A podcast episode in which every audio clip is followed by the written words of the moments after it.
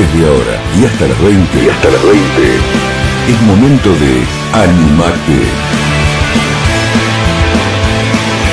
Un espacio para escuchar, charlar, crecer y sobre todo, sobre todo, para dejar atrás lo que nos detiene.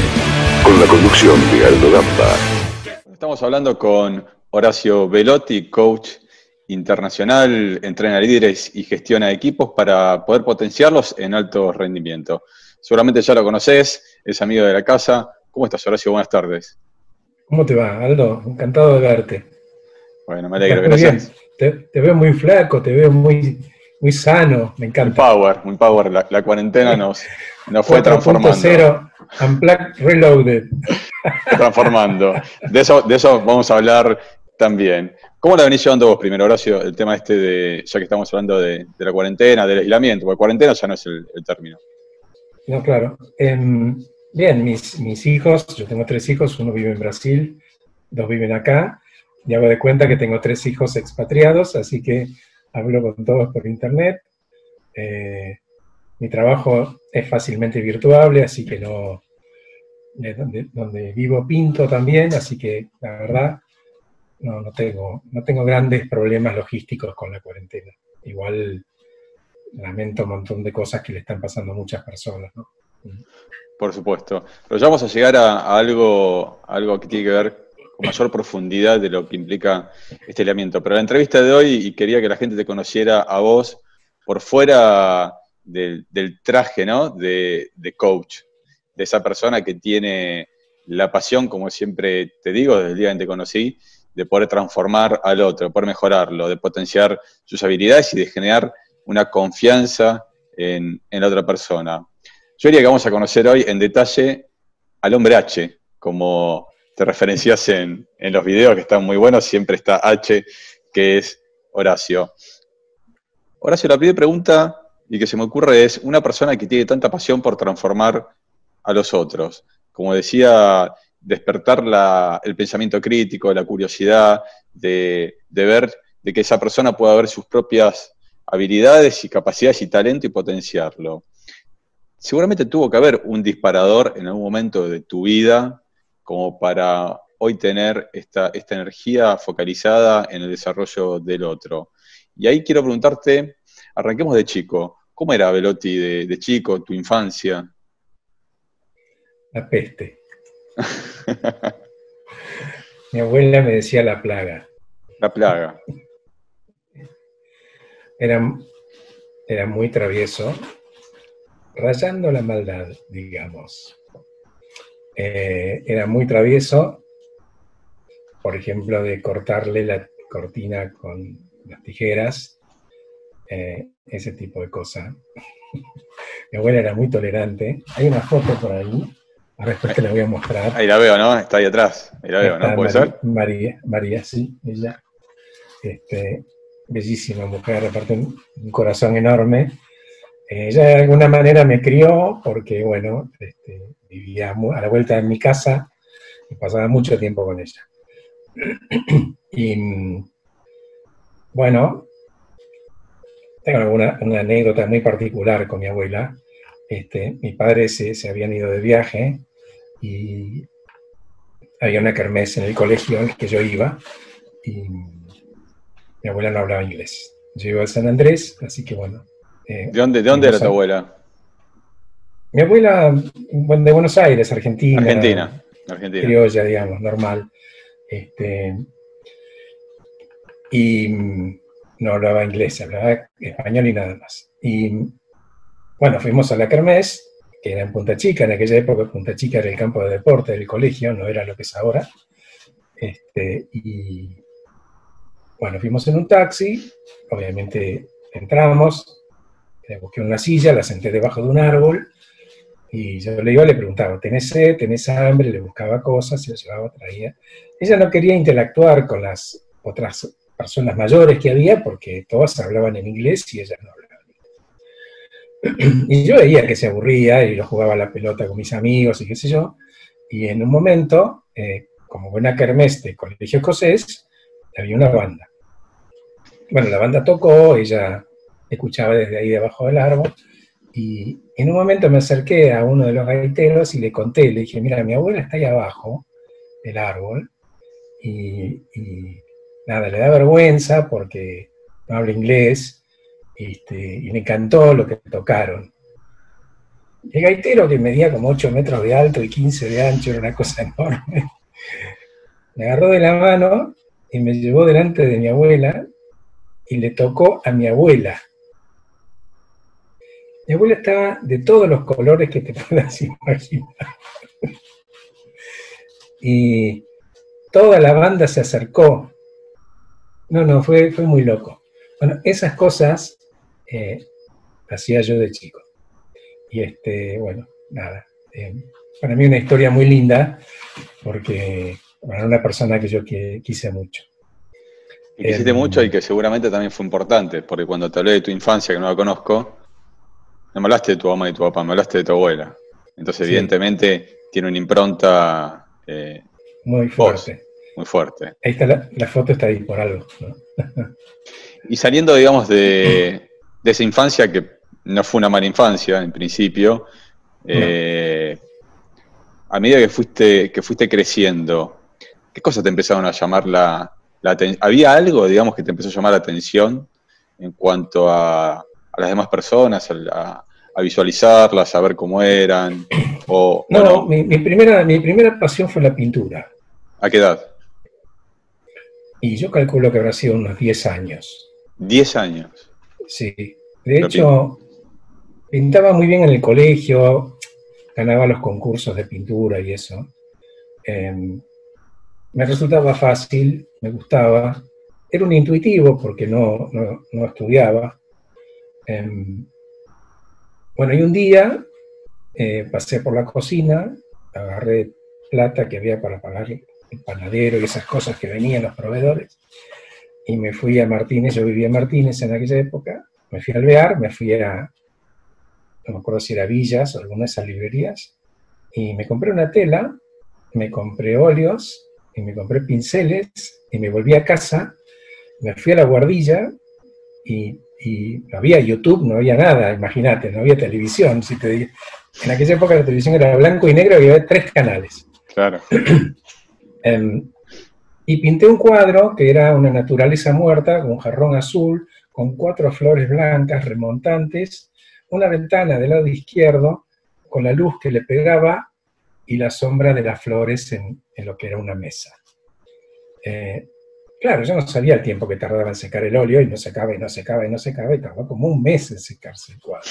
No era, no era acrílico o no había los productos secadores que hay hoy que son aceleradores.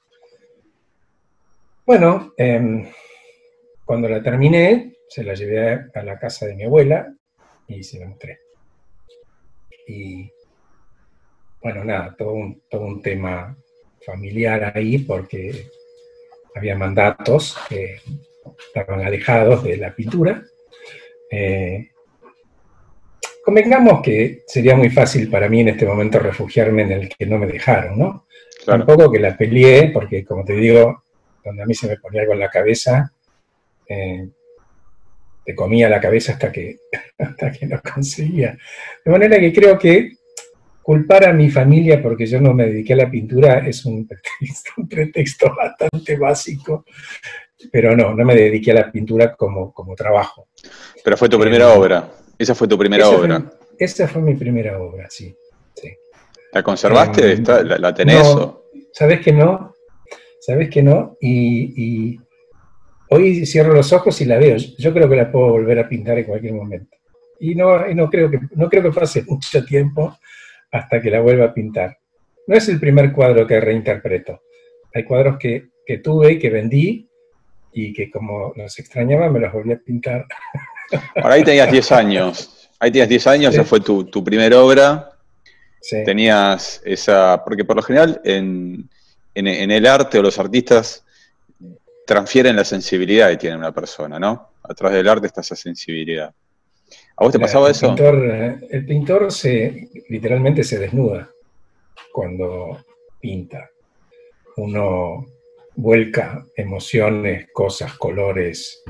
Eh, uno vuelca lo que le pasa. Hay, cuadros testimoniales. atrás mío, ese cuadro que ves con la raya negra, se llama Australia en llamas. En la parte de abajo de esa, de esa grieta que atraviesa la Tierra, esta es colorado, hay un, color rojo, que es el fuego todavía encendido, que tiene que ver con los incendios que hubo en Australia hace uno o dos años atrás, que ya parece historia del siglo pasado. Pero en ese momento me conmovió tanto el tema de, del incendio en Australia que me remitió a esa, a esa obra, que si ves en la parte de arriba tiene una rayita blanca, esa rayita blanca es el horizonte, y a la izquierda hay dos arbolitos muy chiquititos, chiquititos, chamuscados. Es todo lo que quedó.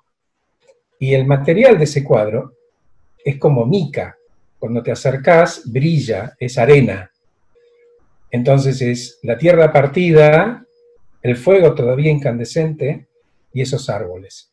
Entonces pasan cosas en el mundo que me, que me, me conmueven y necesito volcarlo. Y eso es un ejemplo. Bueno, muy interesante. Yo vi unas, unas series que vos me compartiste en un momento que también eran muy, pero muy interesantes. De chico a los 10 años empezaste con esta cuestión del arte, te, empezaste a expresar, más allá de los mandatos, como vos mencionaste, que podemos hablar sobre eso, el tema de los mandatos, porque creo que cuando te pregunté si había algún disparador, yo quizás veo que uno de los disparadores pueden ser los mandatos, ¿no? Hoy vos, como, como coach, trabajas mucho en el tema de los mandatos, en vencer esos mandatos. Seguramente esos que vos tuviste cuando eras chicos te fue dejando algún tipo de registro. Cuando terminaste el, secundario, te recibís, eh, empezaste, ¿cuál fue tu primer laburo? Quiero saber, digamos, el, primer trabajo que tuviste. el primer trabajo que tuve fue con mi, padre. Mi padre era un industrial, tenía empresas y mi primer trabajo fue ahí manejando una camioneta.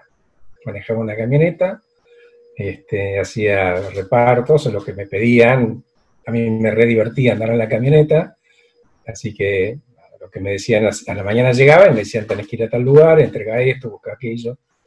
Eh, ese fue mi, mi, primer trabajo. ¿Y qué edad tenías?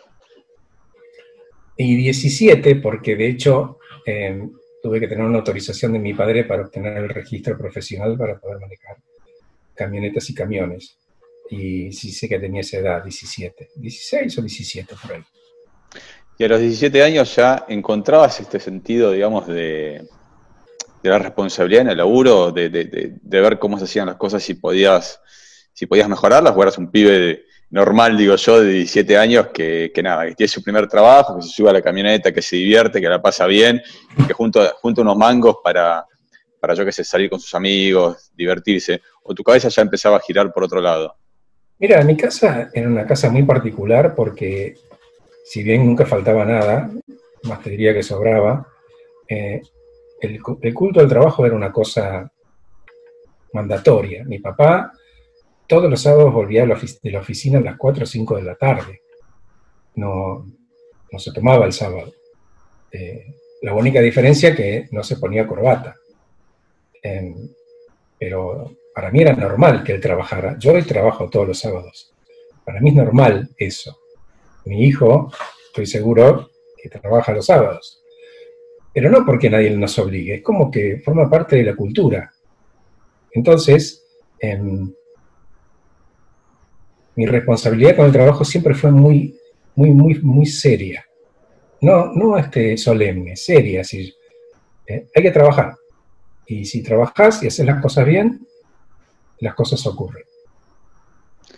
Bueno, ahí seguimos hablando un poco de mandatos. ¿Y tu primer trabajo corporativo? Contame cómo, cómo llegás, contarle a la gente cómo llegás al, al mundo corporativo. El mundo corporativo, para quienes tenemos la oportunidad de conocerlo, por lo menos para mí es un mundo bastante, no sé si difícil, pero es un mundo muy competitivo, donde las cosas no son fáciles, no son llanas. ¿Cómo fue en tu caso? Yo empecé trabajando en una compañía de, cosméticos, una pyme muy chiquita, mm, fabricaba unos cosméticos para tratamiento, en, caseros, muy lejos, muy lejos. Y un día, ¿y qué hacía ahí? Vendía. Y un día el, dueño me, dijo que iban a hacer una exportación a Estados Unidos y que tenía que traducir el Bademecum. Y si yo conocía a alguien que pudiera traducir. ¿A qué idioma? a Estados Unidos, a inglés, idioma inglés. Al inglés, sí. Y le digo, em, yo, te lo, yo lo hago el fin de semana. Esto fue un viernes, me lo llevé, em, no tenía, yo no tenía computadora, eh, mi cuñado sí tenía computadora y tenía una impresora de, puntos. Claro, matricial. Este, matricial, sí. Y bueno, trabajé sábado y domingo sin parar, no dormí, eh, y el lunes se lo llevé. Y cuando se lo llevo, eh, además de agradecérmelo, me preguntó qué, qué me debía. Y le dije la posibilidad de salir de la calle. Bueno, salí de la calle, eh, me empecé a ocupar prácticamente de todo, desde las compras, las ventas, la producción. Conseguí un tipo que eh, fabricaba máquinas para la producción en, escala, se desarrolló la compañía. Em, todo esto en el término de cinco años. Y, de repente, claro, con las máquinas empezó a sobrar producto. Eh, entonces hicimos, eh, hacíamos productos para terceros y, desarrollamos una línea de venta directa tipo Mary Kay, ese sistema piramidal. Em, bueno, el dinero entró a fluir de tal forma que los primos, que eran dos, guardaban el dinero en bolsas de arpillera. Era una cosa demencial. Si fuera, hoy sería un si fuera hoy sería un problema. ¿eh? Sí, sí, no, pero en aquel momento era maravilloso. Este, bueno, eh, la cuestión es que estuve ahí siete años y, un día a través de un contacto que trabajaba en una, en, una empresa de auditoría de estas grandes, em, me dijo que estaban buscando una persona que tuviera inglés muy fluido para una compañía que se iba a instalar en Argentina, que se, que se llamaba Benkiser bueno, Benkiser, hoy es Reiki Benkiser. Ahora, hasta ahí, momento, hasta ahí te, perdón te interrumpa, digo, pero hasta ahí vos habías desarrollado todo eso, pero sin una formación en principio, digamos, si, no estabas formado, o sea que era tu cráneo, era tu cabeza. Sí, no, tengo, no tengo estudios universitarios. Ok. Em, y después si quieres volvemos ahí porque hay otra, hay otra historia. Bueno, la cuestión es que em, entro a trabajar ahí, que Ben, producía un montón de productos. En, Europa y en Estados Unidos era líder en jabones de lavar para lavar, lavaplatos, la marca era Calgonit, y tenía marcas como Coty, Davidoff, esas marcas eran de Ben eh, Benkiser era una compañía familiar eh, que se dedicaba a la filantropía, extremadamente ricos, eh, alemanes, creo. Sí, eran de Ludwigshafen, sudeste, sudoeste de, Alemania. Bueno, y em, ahí estuve trabajando siete años. en la parte de abastecimiento, comercio exterior, em, de la mano de esta compañía que auditaba a Benkiser eh, y un conocido me, me, ubicó. Después de ahí eh, entré en el grupo Danone. ¿A qué edad? ¿Qué edad tenías cuando entraste en Danone? Uf, habré tenido 32 años, una cosa así. 32. Eh, sí, estuve hasta los 50 años ahí. Em, bueno, entré, fue muy gracioso porque la consultora me llamaba para la entrevista y, yo iba a las entrevistas, pero no me volvían a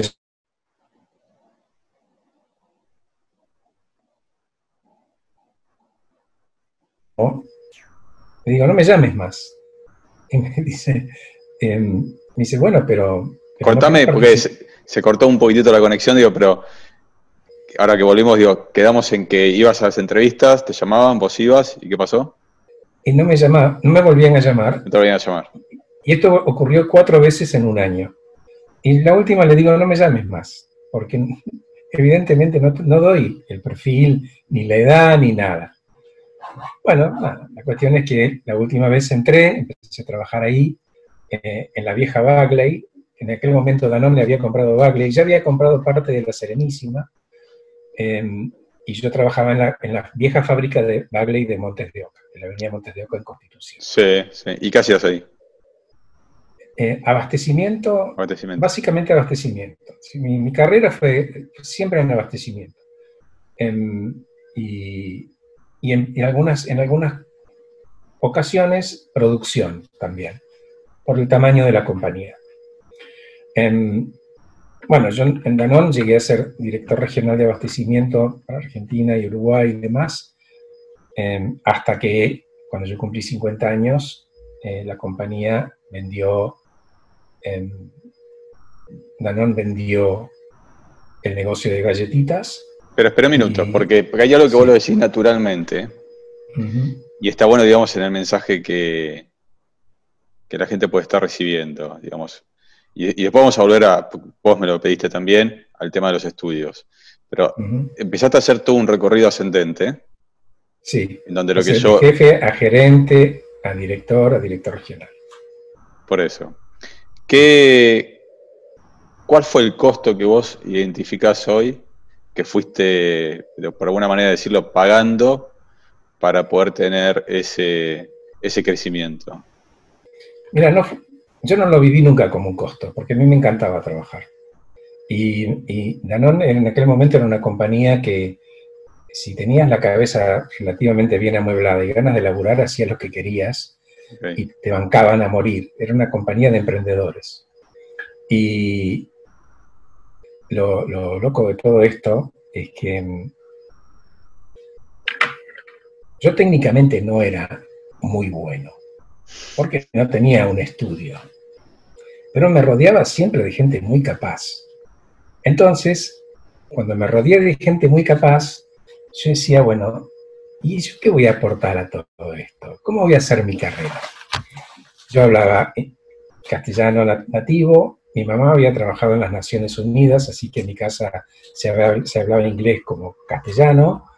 Em, había estudiado alemán y, en Danón había estudiado durante muchos años francés. Hoy puedo hablar francés de corrido, de hecho estoy, volví a estudiar francés hace un mes. Estoy estudiando francés de nuevo. Em, va, estudiando. Estoy reflotando y reviviendo. Entonces yo dije, bueno, mi, mi, aporte a mi carrera va a ser en la comunicación, el vínculo. ¿Por qué? Porque yo me podía comunicar con cualquiera, en castellano, en inglés, en alemán o en francés. Claro. Y, y la parte técnica la manejaba las personas que sabían y que formaban parte de mi equipo. Em, de manera que costo no hubo mucho. Viajé mucho, eso me perdí muchas cosas de la familia, sí, es cierto. Demasiadas por momentos. De hecho, a veces ellos hablan y, yo le digo, yo no me acuerdo de eso. Y yo me dice, bueno, estabas. Pero los hijos sobreviven a todo, ¿viste? Son a prueba de padre los niños. Ahí está el costo, pero, el diferencial era ese. Encontraste que el diferencial en definitiva era esa capacidad que tenías como para hablar diferentes idiomas, pero te pregunto, la capacidad también para vincular, porque uno puede hablar 10 idiomas, pero si no te puedes vincular, me imagino que quedas En realidad el, secreto, es la conexión, es decir, no la comunicación. La comunicación es fácil, yo me pongo de espaldas a vos y sigo hablando y nos estamos comunicando, pero si yo no, no logro mi lenguaje corporal con vos, no me conecto. Claro. Y eso, eso, cuando quiero, me sale. Escuchame, ¿y qué pasó a los 50 años? Porque hasta ahí ya estaba, habías ascendido, a los 50 años pasó algo. La compañía se vendió, la compró Arcor y eh, Danone me ofrecía posiciones que yo no, no podía tomar porque mis hijos eran universitarios, vivían acá, tenían sus vidas, el mayor ya tenía trabajo. Eh, y yo no podía irme a vivir a Indonesia, o a Polonia, o a República Checa. Entonces, este, eh, fueron tremendamente generosos conmigo subrayado y en negrita, probablemente porque yo también dejé mucho, eh, mucho trabajo, mucha productividad.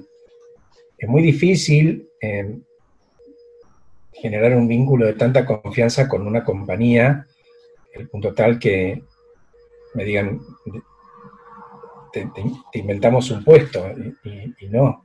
Yo siempre condené los ñoquis en la compañía y no me quería transformar en uno. Entonces, nada, fueron muy generosos, como te digo. Durante un año, cuando ya se había vendido la compañía, yo seguía ahí, pero bueno, entrenaba, por ejemplo, en productividad a, otra compañía en México, entonces me iba para México. Este, cuando compramos Salus, también de Uruguay.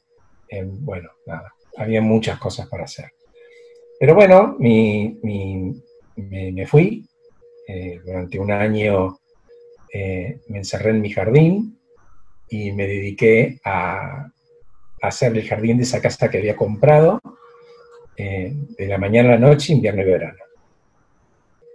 Em, cuando yo viajaba, yo ya había vuelto a pintar.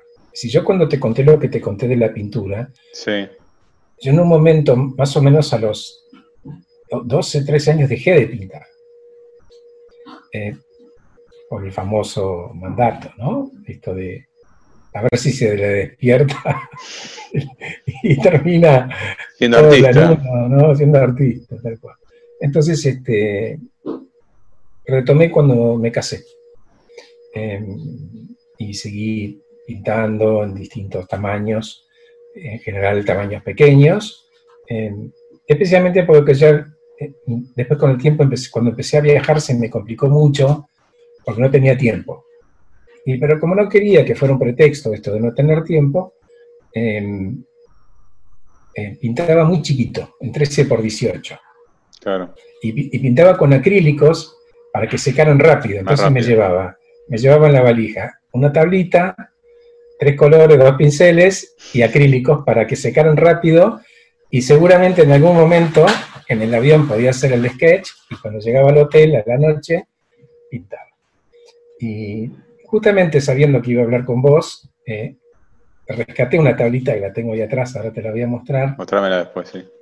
Un cuadro muy viejo, un cuadro del año 82, que no tiene nada que ver con lo que ves ahí atrás. Ah, mira. año 82. Em, bueno, y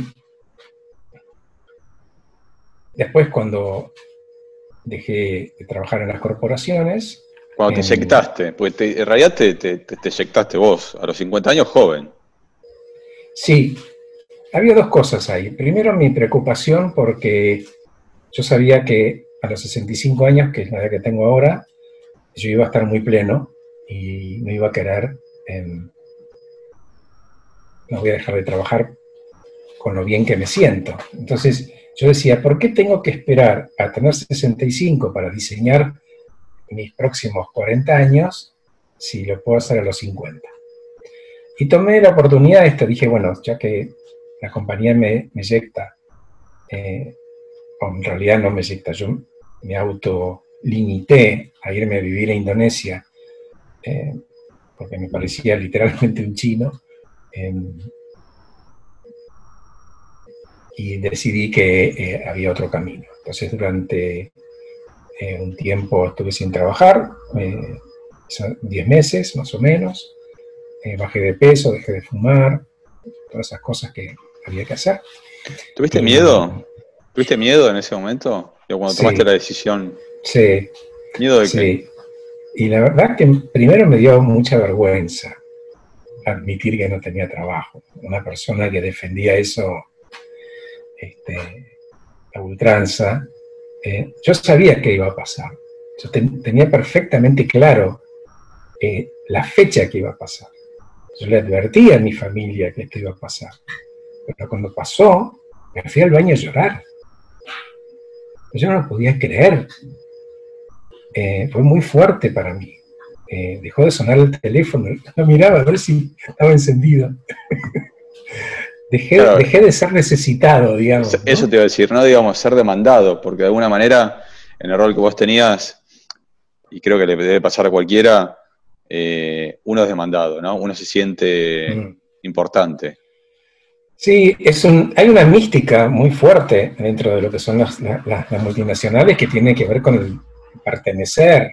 En aquella época, aparte, trabajábamos de corbata, entonces había todos unos códigos sobre qué trajes tenías y qué corbatas usabas y qué zapatos. Y no es como ahora que las cosas son mucho más entre comillas, relajadas, ¿no? Igual, sí. Eh, había códigos, había pisos. Si vos estabas en el piso tal, era Gardel con guitarra eléctrica. Seguro. Este, el ascensor no llegaba siempre ahí.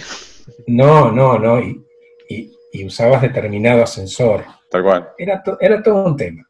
Em, de manera que eran, eran beneficios que uno claramente perdía porque ya no pertenecía más. Así que eso fue duro. Eso fue muy, muy duro. Te diría lo más duro de todo. Y con este, y, con, algo, algo que me interesa es con ese quiebre. Hablaste recién de beneficios. Perdías algunos beneficios que en un punto eran eh, materiales, beneficios materiales, más allá de un sueldo, imagino de esto, ¿no? Esto, la, cuestión de, pertenecer a un círculo. ¿Y, qué beneficios después, eh, qué beneficios nuevos que imagino que en un punto superador adquiriste.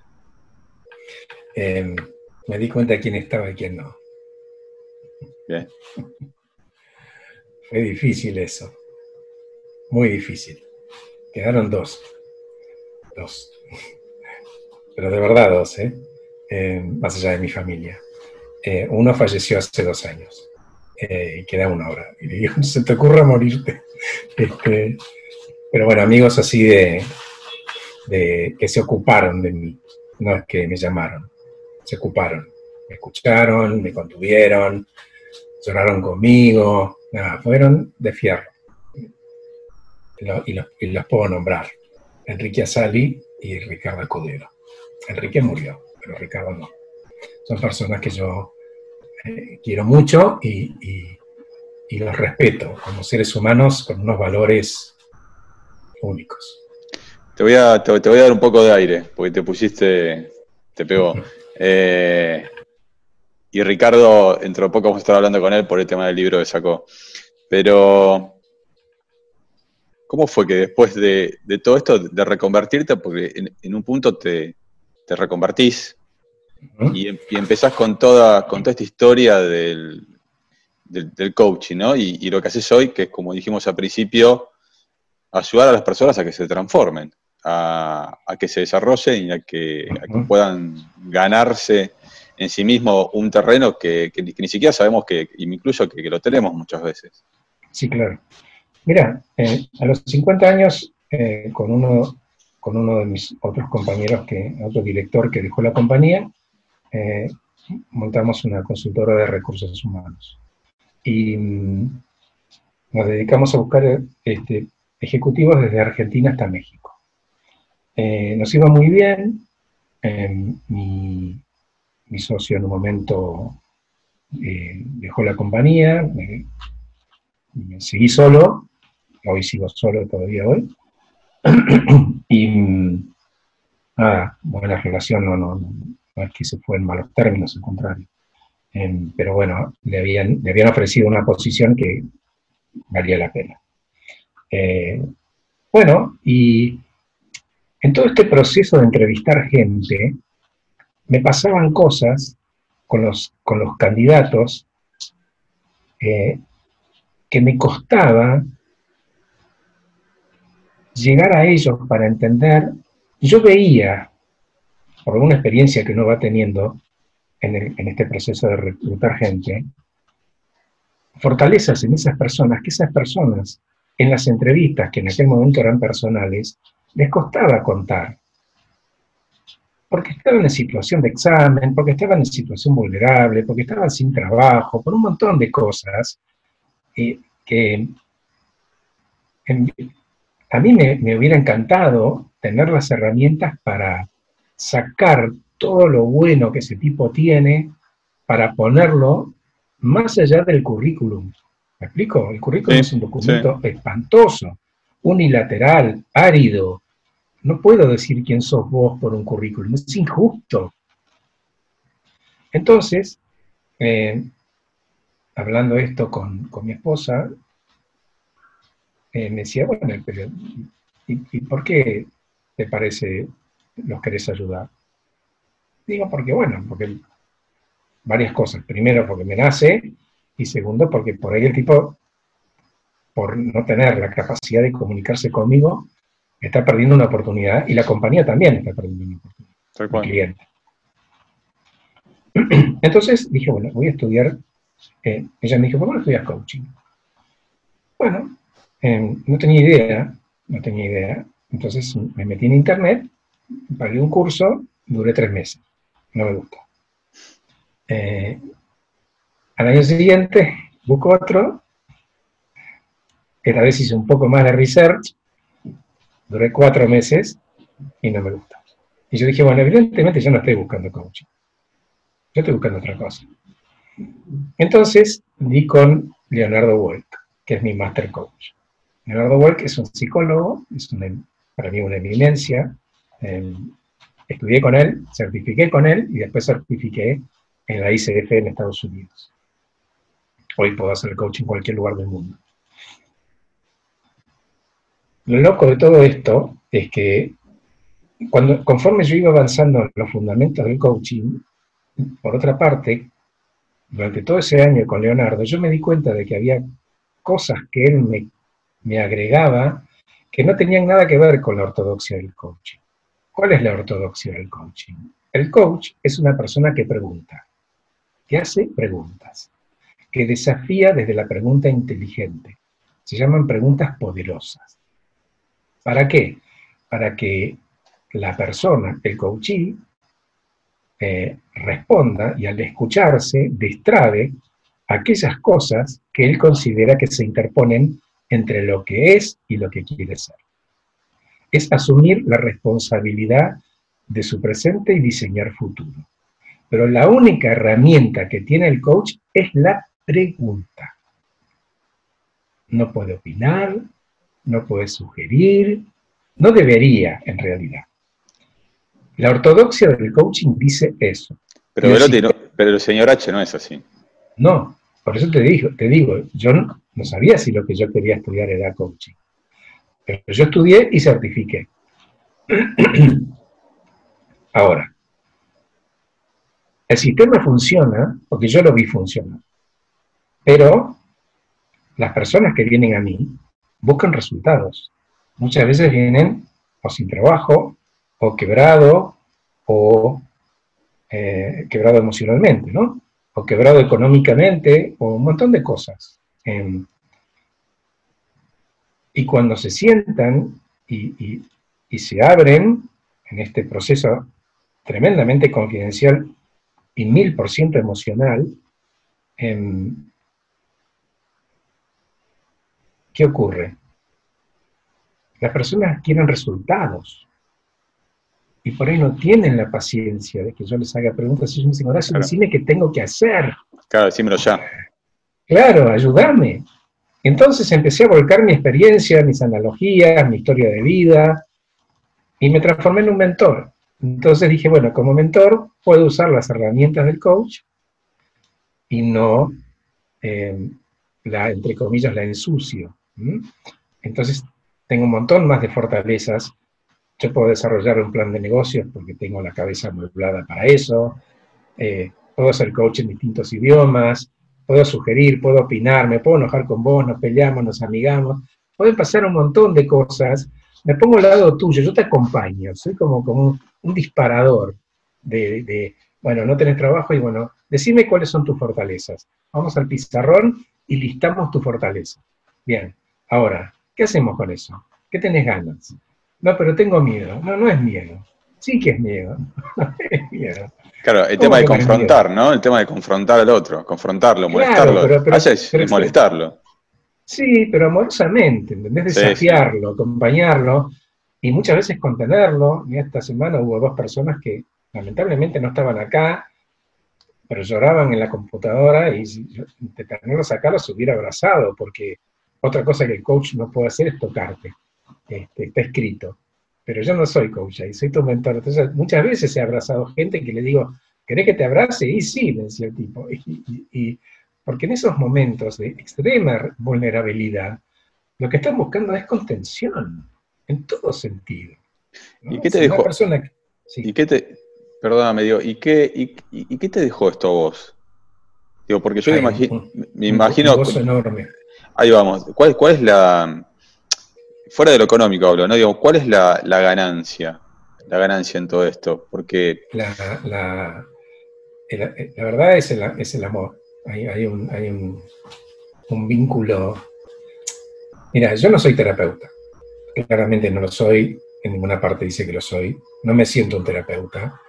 Donde la persona en la sesión trae cosas que tienen que ver con la terapéutica, eh, yo me corro y le digo, mira, si tienes terapeuta, este tema háblalo con él, no tengo herramientas para ayudarte, eh, y si no tiene, le ofrezco.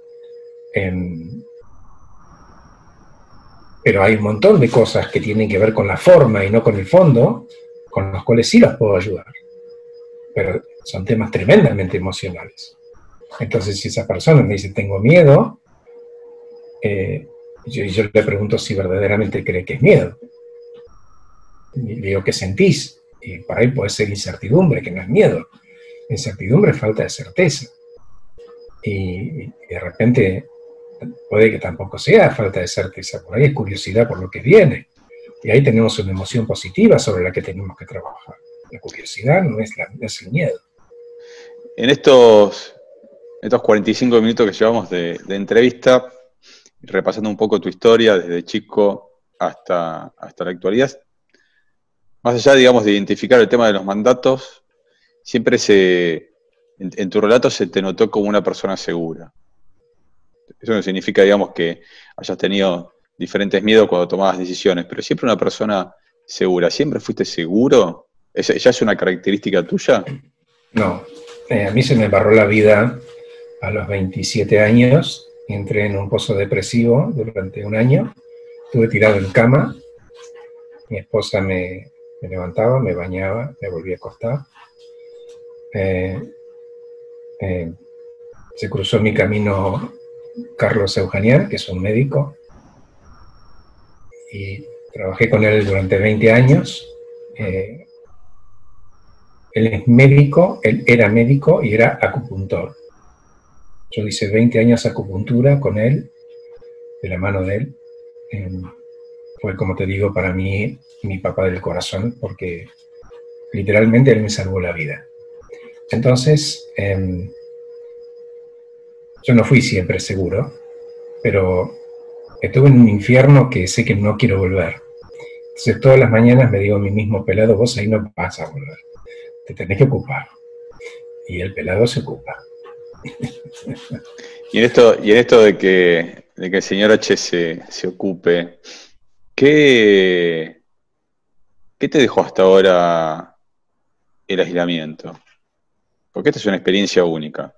Y más allá de que cada uno tenga sus herramientas, alguno más, otro menos, para poder afrontar este proceso, es una experiencia única, realmente. ¿Qué sentís que, porque me imagino que conociéndote, eh, habrás pasado por, diferentes momentos, ¿qué, te está dejando? Eh, introspección. introspección, aceptación, reconocer las cosas que puedo hacer, asumir que puedo dar más todavía en cantidad y en calidad, especialmente en estos momentos en que la gente necesita mucha contención. eso es lo que me dejó el encierro. Básicamente aprender a aceptar que hay cosas yo en febrero nunca me imaginé que iba a estar encerrado 100 días. Nadie se imaginaba. Eh, y esto puede volver a ocurrir. Entonces, empezar a trabajar sobre el, andamiaje propio de eh, quién elijo ser frente a las cosas que no puedo controlar es crítico. yo no controlo el, COVID, tampoco controlo el clima y si llueve, en todo caso me pondré un paraguas, pero no puedo enojarme porque llueve. Va, puedo elegir enojarme porque llueve, pero Si no tengo control sobre eso, sí tengo control sobre quién elijo ser yo frente a lo que no tengo control. Y sobre el encierro no tengo control. Entonces puedo elegir quién soy. Vamos a decir, va, vivo, qué fácil que es. Sí, sí, tiene, es un proceso, como todo. Es, la aceptación, la tolerancia. Hoy lo hablaba con no me acuerdo con quién, le digo la diferencia, cuál es la diferencia entre la tolerancia y la frustración. Y digo, imagínate que vos tenés que renovar tu, en tu departamento tu baño y tu cocina. Y vos vivís en un dos ambientes con dos chicos y tu esposa. Y no tenés plata para pagar un alquiler. Porque todo va a ir al baño y la cocina. Entonces, bueno, una noche llegás cansado, te sacas los zapatos, te tirás en la cama, ni comés, está todo el mundo durmiendo. te sacaste los zapatos, te tiraste en la cama, te quedaste dormido. Dos de la mañana tenés que ir al baño, te sentás en la cama, pisás la mezcla. Cuando te estás sacando la mezcla de entre los dedos de los pies, pateas un balde de pintura. Así que estás a los gritos diciendo muchas malas palabras, y ahí ese proceso se divide en dos. O entro en el lamento y en la victimización de que me pasan todas y que estoy harto, o después de los insultos decís, voy a tolerar esto porque cuando pase, mi baño y mi cocina van a quedar de revista. Pero está bueno hacer la distinción ahí de que, porque entiendo el ejemplo, ¿no? Pero si me ocurre esa tolerancia, en definitiva, digamos, es por un tiempo acotado y tiene que ver porque después vas a estar mejor. digo, esto, digo esto en el mensaje de que a veces tolerar lo que a uno le hace mal de manera perpetua no está bueno. Pero es una elección. Es una elección. El, dolor es temporal, el, sufrimiento es una elección del humano. Horacio, eh, porque, sí. El programa se llama Animate y me quedé pensando, ¿no? Recorriendo un poco todo lo que contaste, si es que todavía te falta algo que no te hayas animado. No, lo último que me animé fue andar en planeador y me lo regalé hace unos años. ¿Y sabés quién me acompañó? Enrique Sali.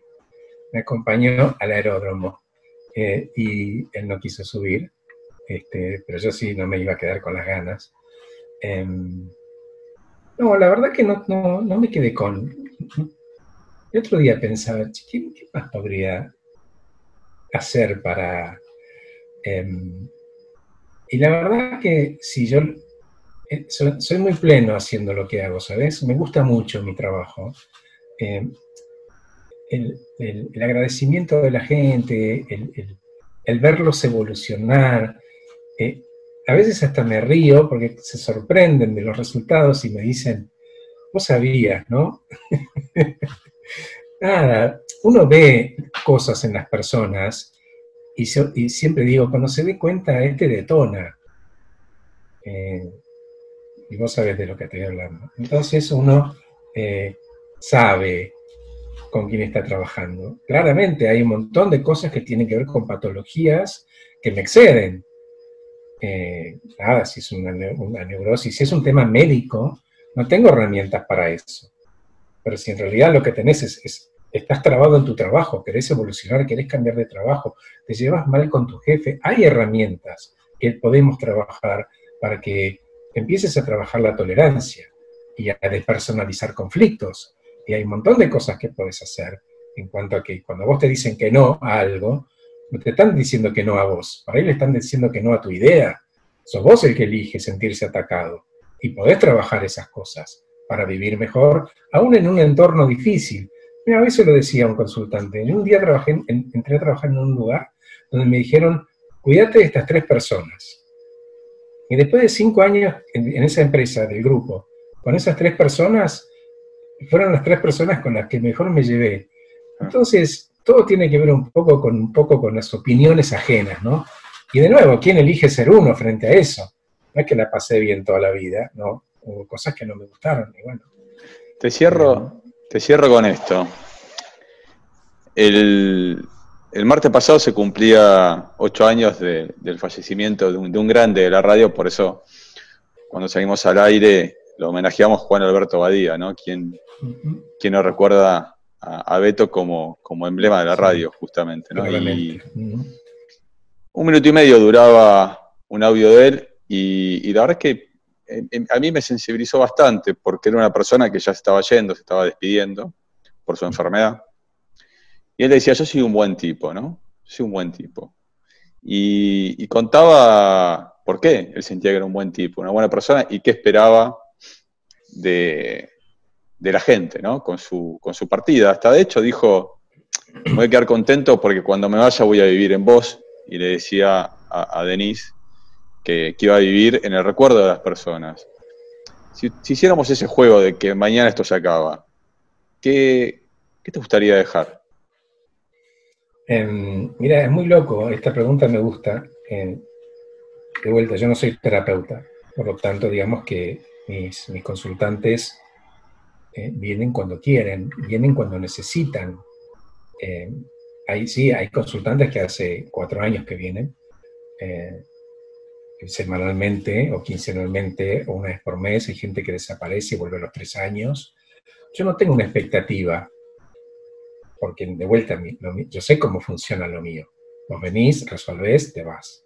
Tenés otro quiebre, volvés, si querés, irás a otro. No importa, eh, yo no tengo un derecho sobre el, el retorno de alguien. Pero disfruto tanto de ver las metamorfosis de las personas, tanto que eso me nutre si, esto se terminara, em, no, no, no, me quedé con ganas de nada. Em, y tampoco me he quedado con las ganas de decirle que no a personas que querían que los atienda y no me parecían personas de bien. Em, no merecían, lo digo totalmente alejado de la arrogancia, ¿eh? eran personas que hacían el mal y, y yo no, no, no, voy a coachear a una persona que va a usar esas herramientas para, para el mal. Por lo tanto, eso me lo, me lo regalé. Dije, no, no lo voy a hacer. Y no lo hice. Me parece muy bien y yo te agradezco que nos hayas regalado esta, esta hora en la que conversamos, en donde me gustaba esto, ¿no? Que la gente te conociera a vos fuera del traje de, coach, de, la ortodoxia. Y me despido repitiendo las, palabras de Beto. Sos un buen tipo, sos una buena persona. Aceptalo. Yo sé que, te cuesta, yo sé que te cuesta, pero, pero sé que sos una buena persona. Así que disfruta, disfrútalo de eso. También. Tómalo. Gracias, Horacio. Chao. Chao, querido.